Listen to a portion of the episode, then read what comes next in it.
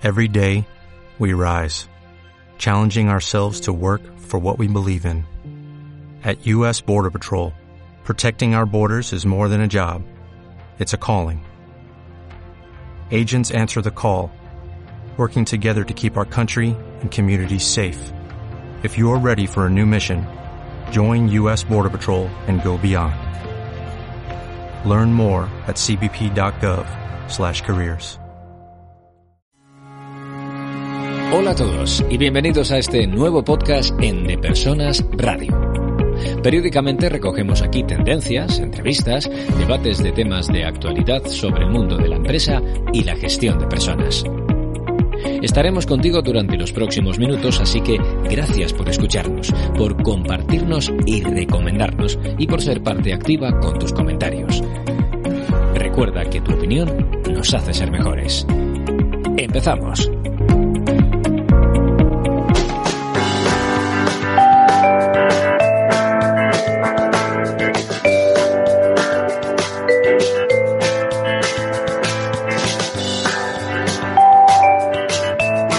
Estamos en una, una, semana más en Listening Leaders, en De Personas Radio, y hoy tengo el placer de traeros a un gallego en República Dominicana, a Leandro Tajes. Él es director general de eh, Palladium Hotel Group en eh, Santo Domingo, en el Hotel Dominican Fiesta. Así que, Leandro Tajes, bienvenido a, a este tu espacio. Hola, muy buenos días, Raúl. Un, cordial saludo a, a, ti, un fuerte abrazo y un saludo también a todos los oyentes. Un placer estar aquí compartiendo un rato contigo. El placer siempre es nuestro, Leandro. Fíjate que este espacio nació con la filosofía de cambiar eh, impresiones acerca de, bueno, en, su momento nació un poquito antes de la pandemia, antes de que ninguno supiéramos qué iba a ser esto.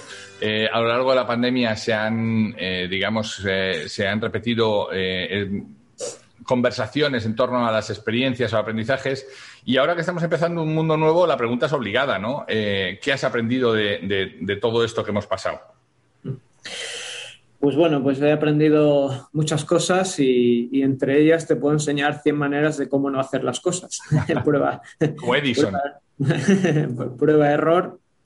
Eh, bueno, a finales del 19, pues más o menos había unos mercados y una, un modus operandi bastante, digamos que era regular o previsible, en los que ya casi todo el mundo sabíamos cómo ajustar las cosas, ajustabas un poco aquí, un poco allí y ibas obteniendo resultados en función de los pequeños ajustes. Pero luego, como tú bien dices, de repente no, nos cambian las preguntas. Eh, se te, te, voltean todo y hay que empezar de cero. Eh, de ser un pez que nadas muy bien en el agua, te sacan del agua y hay que aprender a, caminar, literalmente. Todo lo que antes era de una manera, ahora es de otra, y, poco a poco uno se va dando cuenta eh, sobre, sobre, la marcha, eh, haciendo camino, básicamente. Eh, antes estábamos en un mundo buca, que yo creo que antes de la pandemia o durante cambiaron las letras a, a, tuca, un poco ahí la, la palabra turbulencia, que fue lo que nos sacudió a todos y luego un poco fue desencadenando, creo que por la escuela Oxford, ahora una, un entorno muy utilizado que es el entorno Bunny, donde las palabras más utilizadas podemos ser que es impredecible, eh, caótico, incomprensible también.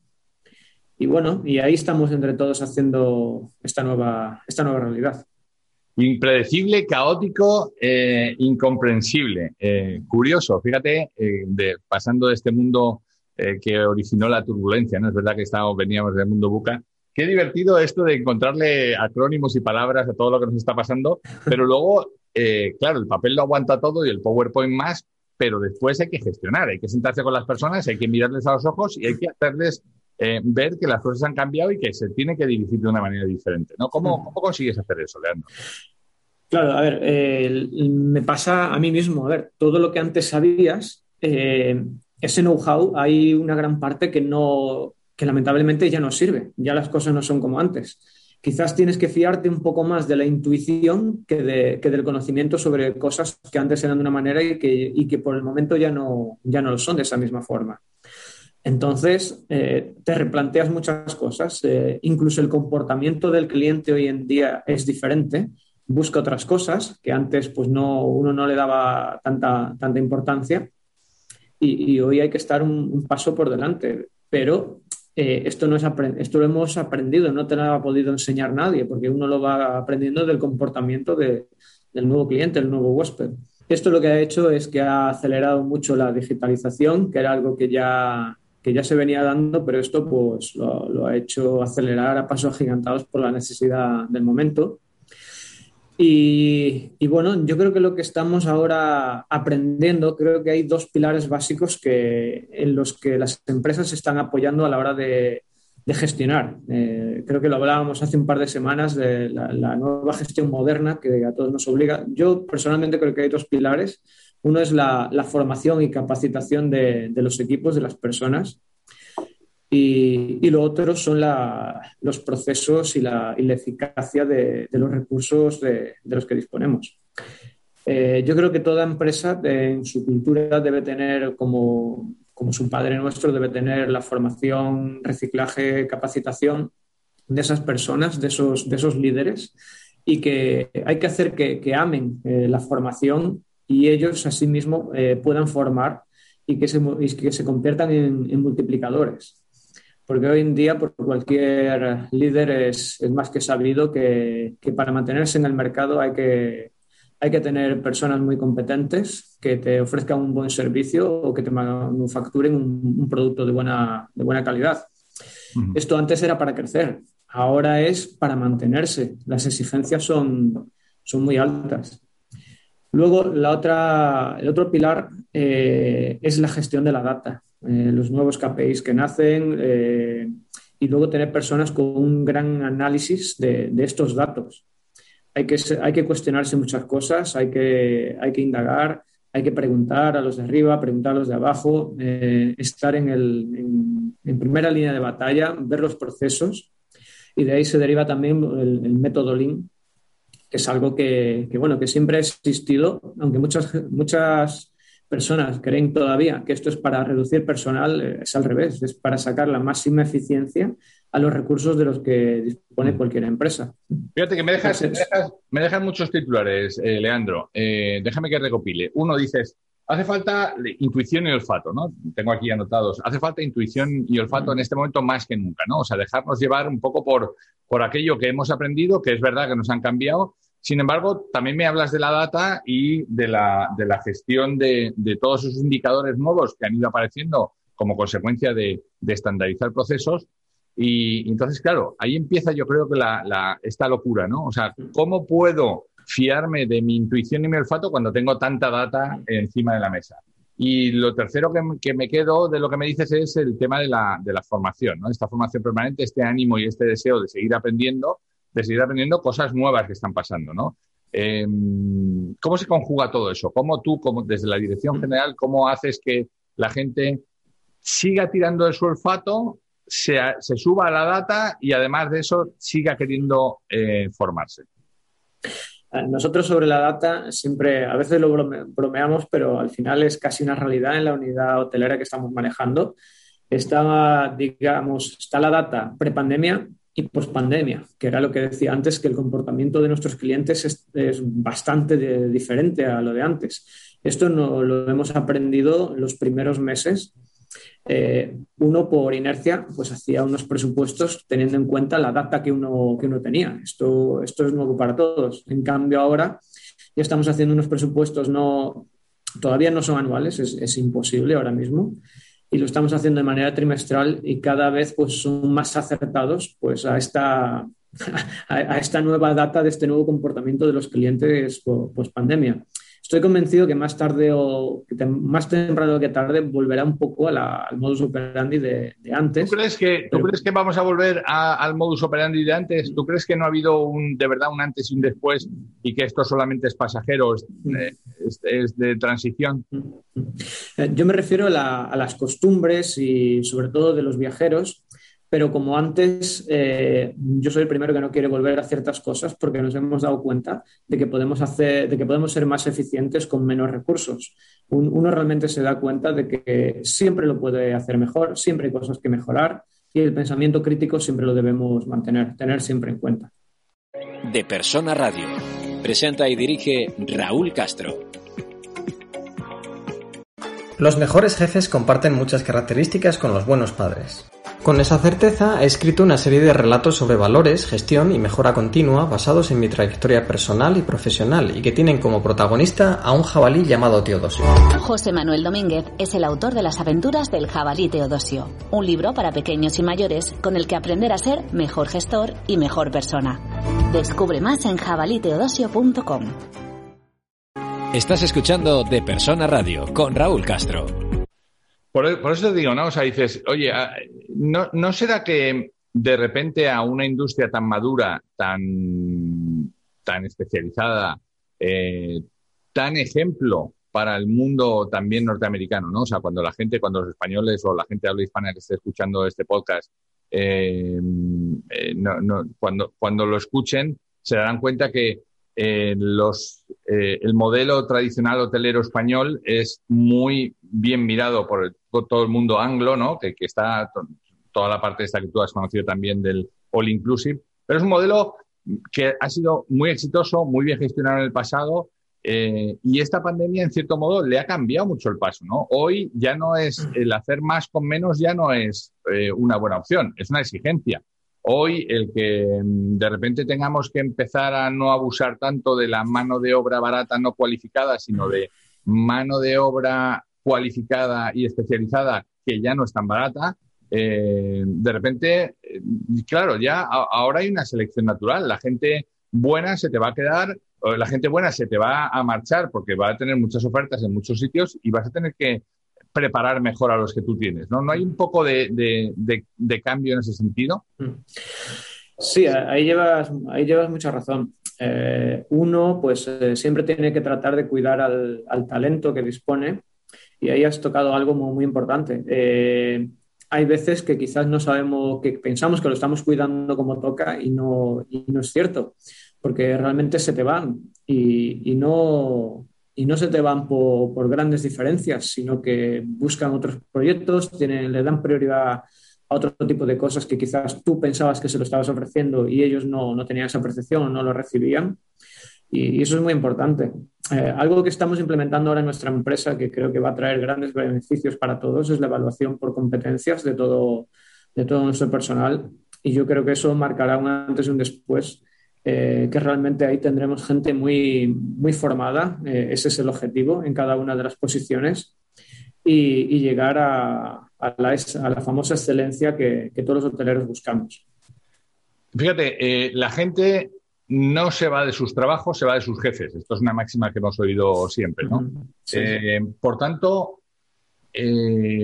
hoy ya no está en discusión. Esto lo aprendí hace muchos años. Leandro, déjame que te lo cuente Hace muchos años, eh, cuando a la gente se le marchaba eh, de las empresas, hubo alguien que dijo, oiga, eh, el, que, el que se marchen buenos profesionales de la empresa no es, no, no es un accidente, es que alguien los está gestionando mal. Y si se marcha el talento, talento en el que hemos invertido tiempo y dinero y esfuerzo, significa que vamos a tener que volver otra vez a poner dinero, esfuerzo y tiempo para que esta gente, para que los nuevos que lleguen estén a la altura de los que estaban antes. Por tanto, ese dinero, esfuerzo y tiempo que los malos líderes están haciendo invertir a la empresa es dinero que están detrayendo del, resultado de la empresa. ¿no? Por tanto, ya no es, o sea, eh, se va a empezar a pedir a, los responsables, eh, oiga, ¿por qué tiene usted una rotación tan alta, no deseada? ¿Por qué se le marcha a la gente? Y si se le marcha porque usted no lo sabe dirigir, wow, ¿no? Entonces, eh, yo creo que entramos en un momento de responsabilidad también de los malos líderes, ¿no? Sí, está claro. Ahora esto, digamos que todo sale, se ve acentuado. Eh, digamos que ahora eh, las empresas en este periodo de tiempo pues han aprovechado pues para prescindir de ciertas posiciones altas y se están enfocando en las empresas donde, donde han tenido, digamos, líderes o encargados que han permanecido por tiempo y con buenos resultados y ahí pues entra el papel fundamental de cada director de cada empresa, pues en buen dominicano, enamorar al, empleado, porque no todo es dinero, porque yo tengo grandes líderes en las áreas que me, que me, lo han dicho, mira Leandro, yo no estoy aquí por dinero, yo soy feliz, estoy muy bien en el ambiente laboral, eh, aprendo mucho trabajando aquí en la empresa y estoy a gusto y esto para mí vale mucho. Y, es así. Si al final uno tiene ciertas necesidades básicas cubiertas, eh, tener esa tranquilidad, levantarse por la mañana cada día con ir feliz al trabajo, a mí personalmente vale mucho también. es, el elemento, es, el elemento, motivador más extraordinario, fuera de bonus y fuera de cualquier otra cosa, ¿no? Ir contento al trabajo. Sí, exactamente, porque al final eh, con dinero se puede solucionar casi todo, pero luego la retención de talento, aunque por mucho que le pagues, si no está a gusto, si no está motivado, si no le das plan de carrera, plan de formación, eh, lo tendrás con una fecha de caducidad. Y no, no, pero creo que para nosotros ese no es el objetivo, sino hacer grandes equipos eh, compactos y planes de carrera para la gente para que pueda desarrollarse en las diferentes unidades hoteleras de, de nuestra cadena que siempre está en expansión. Claro. Oye, me has hablado antes de la, de la, evaluación por competencias. ¿Cuáles son, a tu juicio, las dos, tres competencias críticas que tiene que tener eh, un, un, líder en, un momento como este? Yo creo que de las competencias las hay organizacionales y luego un poco más personales, un poco enfocadas a la vacante de, de cada una de las funciones y responsabilidades. Eh, yo te voy a nombrar tres que yo creo que debe tener todo colaborador de todas las empresas. Yo creo que la primera debe ser estrategia y visión global. Otra que sé que te va a gustar y vas a estar de acuerdo conmigo, que es gestión del cambio. Y la otra, liderazgo, donde también meteríamos eh, tener presente, muy presente la mentalidad ganadora. Uh -huh. Así, Dice estrategia y visión global, eh, gestión del cambio y liderazgo, eh, liderazgo ganador. Sí, liderazgo teniendo presente la mentalidad ganadora. Ajá. Eh, déjame que, que meta los dedillos en alguna de las tres. ¿Por qué crees que tener estrategia y visión global en este momento es importante? Hombre, eh, la estrategia siempre es, eh, siempre es básica, a, pesar de los momentos que todavía estamos viviendo de incertidumbre. Eh, siempre hay que tener, hay que ser más estratégicos y, más, y menos tácticos, sobre todo a ciertos niveles. Hay que tener una hoja de ruta. Eh, siempre va a haber alguna modificación y si hay alguna catástrofe, pues, pues habrá que sentarse y un poco reconducirlo. Pero yo creo que debe haber un plan de ruta. Eh, no voy a decir cinco años ahora mismo, los tiempos que nos ocupan, pero quizás dos, tres años, saber a dónde queremos llegar.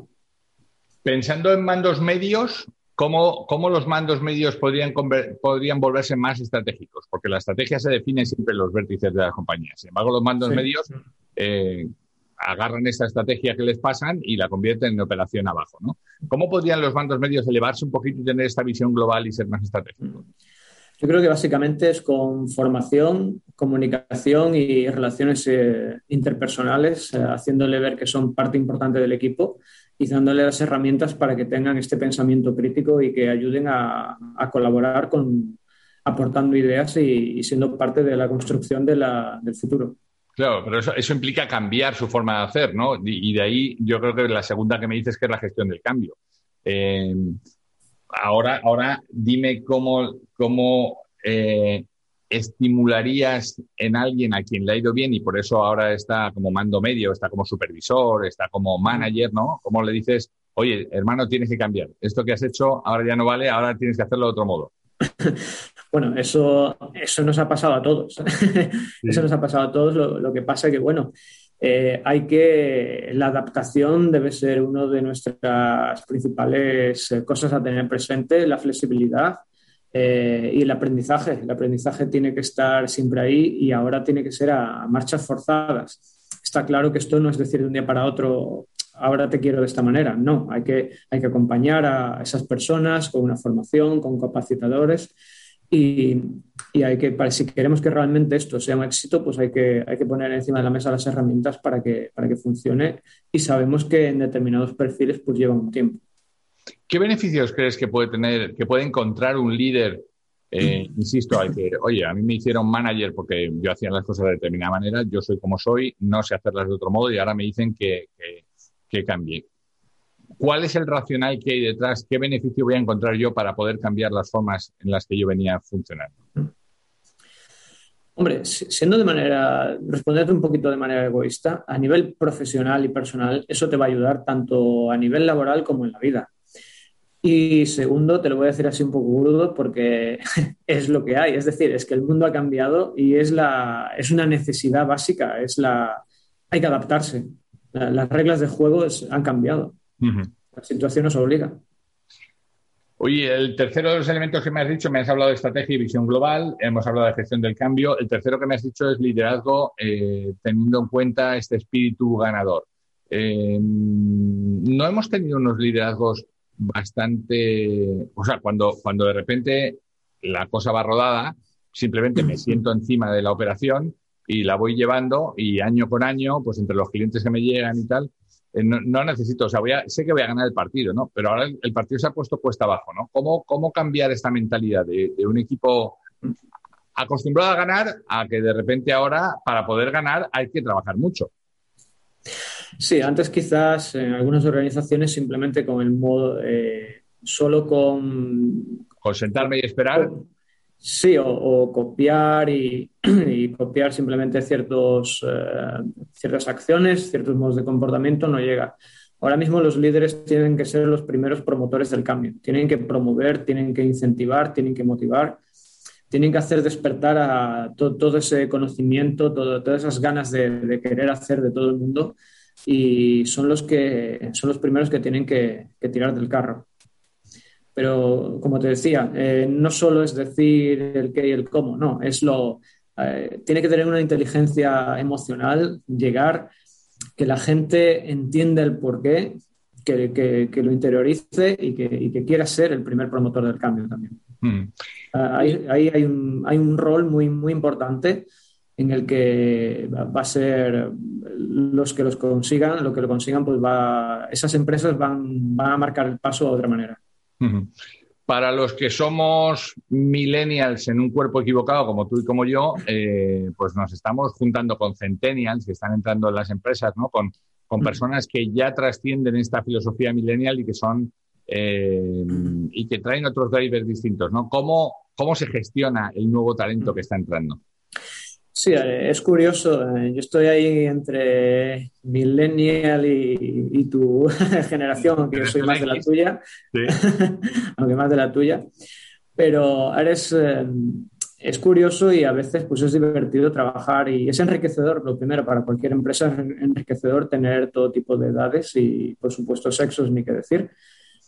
Pero a mí una cosa que me, que me gusta de, toda esta gente es que suelen cuestionarte todo y llevarte la contraria. A mí, eso me encanta. ¿Pero porque eres masoquista o porque, porque he conocido pocos líderes que les guste que les cuestionen? No, no, porque para aprender lo primero que, que solicito son otras maneras de hacer las cosas. ¿Cómo lo harían? Siempre, siempre uno aprende de, de todo esto. Haciéndote un símil, yo a lo largo de mi carrera hotelera, 17, 18 años, eh, los jefes que he tenido han sido cada uno muy diferente en su estilo de liderazgo y eso para mí ha sido súper enriquecedor, porque de todos he aprendido algo muy diferente. Incluso lo que no querías hacer. Exactamente.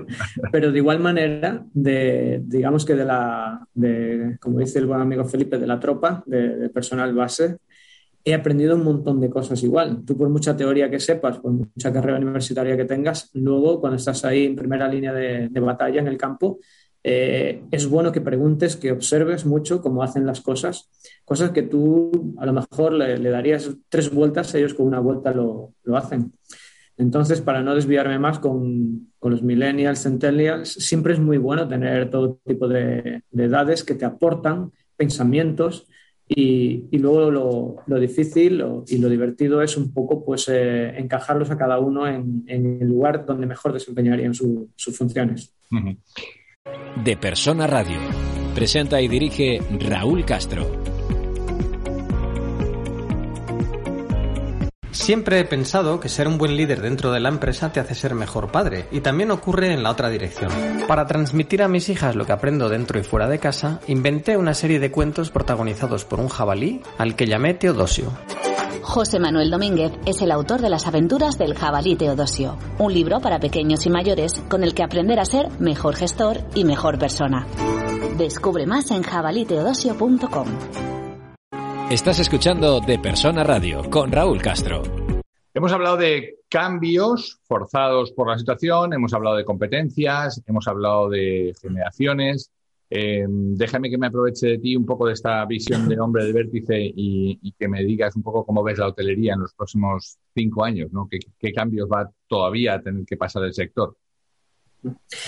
Bueno, me haces una pregunta muy difícil porque esperamos que... Las fáciles se las dejo a otros. Eh, tenía estas sí, aquí, aquí se, se, me olvidó la bola de cristal, pero bueno, yo, creo que lo que todos deseamos eh, en el turismo vamos a ir muy de la mano por el momento de la, de la, vacunación y de las grandes decisiones a nivel de, de Estado que tomen muchos países, sobre todo países emisores.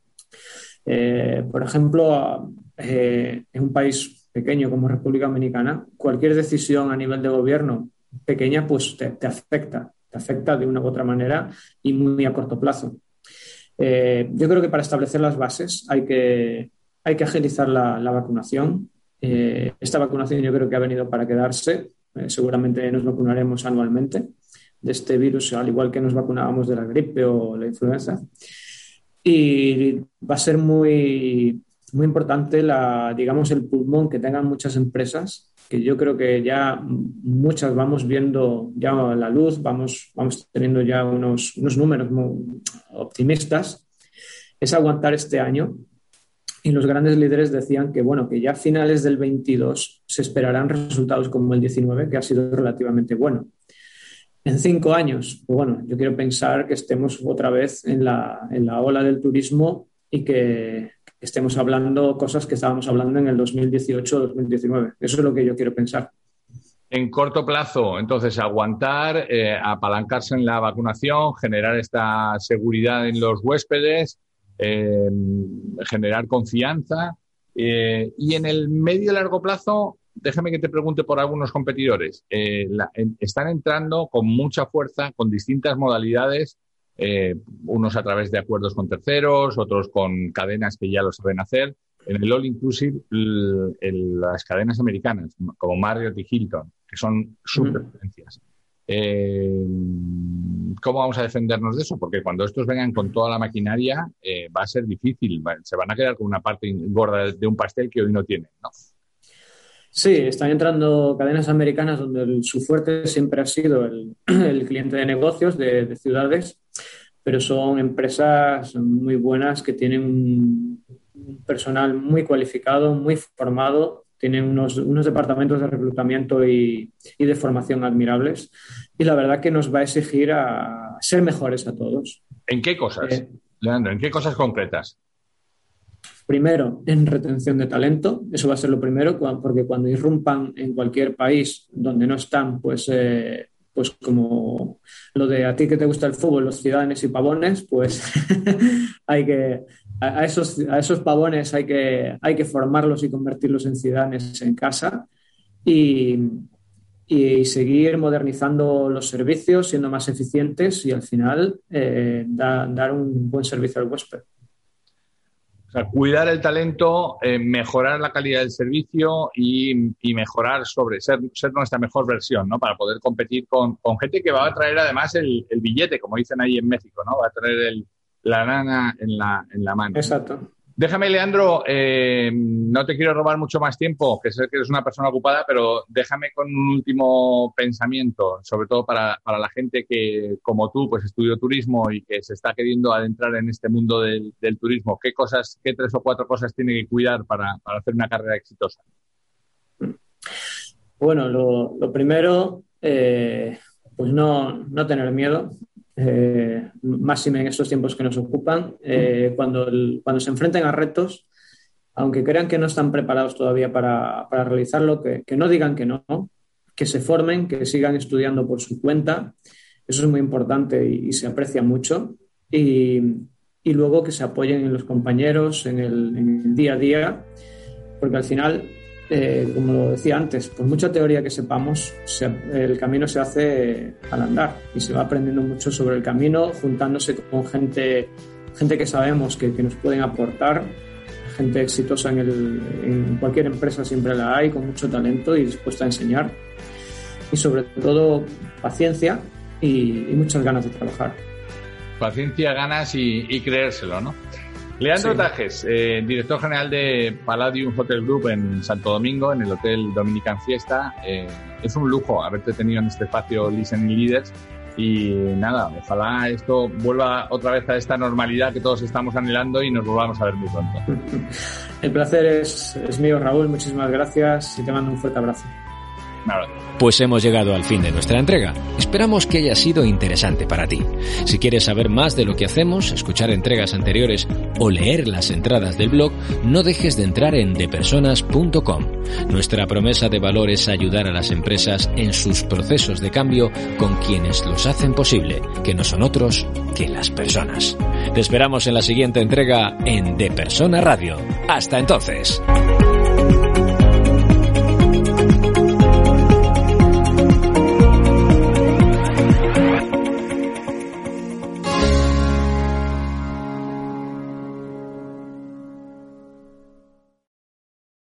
Reducing the amount of waste in your workplace will have a positive impact on our environment and can save your business money. It's also the law in Montgomery County. Make it your business to recycle right. Learn more at montgomerycountymd.gov slash recycle right or call 311.